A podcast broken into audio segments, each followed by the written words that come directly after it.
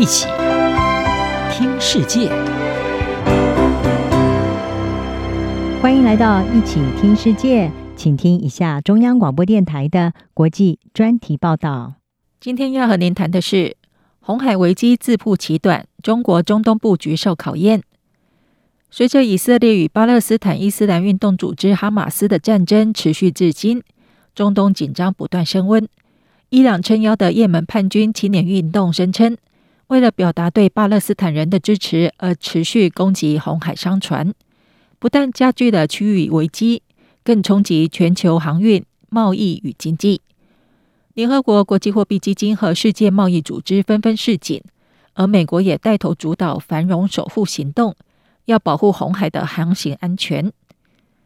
在国际联手大动作护航之际，中国的按兵不动受到质疑。中国曾在二零二二年提出全球安全倡议，强调要共同维护世界和平安全。去年更成功斡旋伊朗与沙乌地阿拉伯重新建交，直接成为中东地缘博弈的参与者。然而，身为全球贸易大国的中国，至今对红海情势却迟迟没有积极动作，踌躇不前。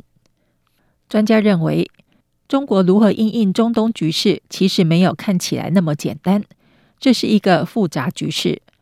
北京需要平衡与伊朗的关系、自身的经济利益，以及这场危机更广泛的地缘政治影响。大西洋理事会专家富尔顿表示，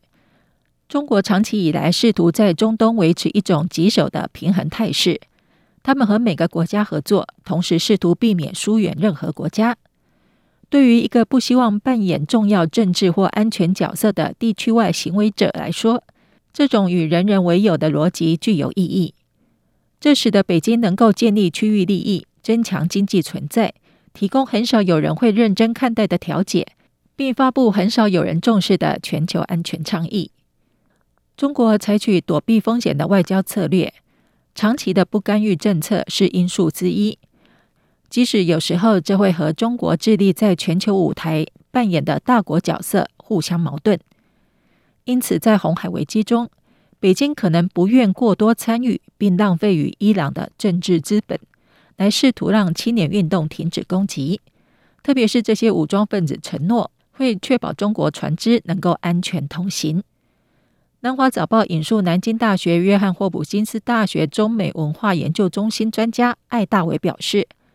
北京按兵不动的因素之一是中国船只没有遭到青年运动的袭击，这意味着中国没有兴趣在这个问题上承担更大的责任。因此，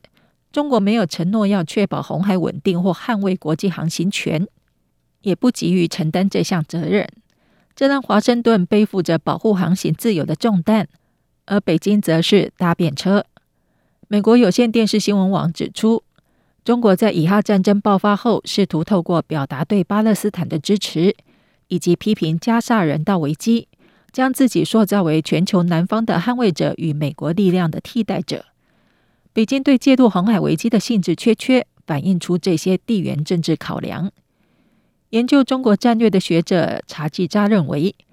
中国没有兴趣加入以美国为首的西方联盟，这样的行动将强化美国作为地区霸主的地位。对中国没有好处。然而，中国的利益并非没有受损。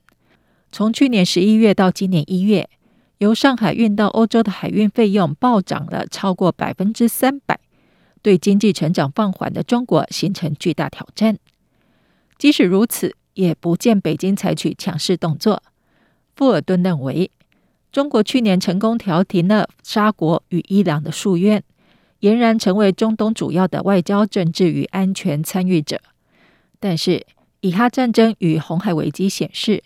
中国对这个地区的态度很大程度仍是由经济利益驱动，并没有真正的意愿或能力要在其他领域发挥重要的作用。特拉维夫大学专家塞拉认为，红海局势暴露出中国的真正分量，在这个地区的经济上是重要的。但距离真正成为世界强国还很远。荷兰格罗宁根大学专家费盖罗亚更直言，现实的情况就是，中国实际上影响伊朗行为的影响力是有限的。以上专题由吴宁康编辑播报，谢谢收听。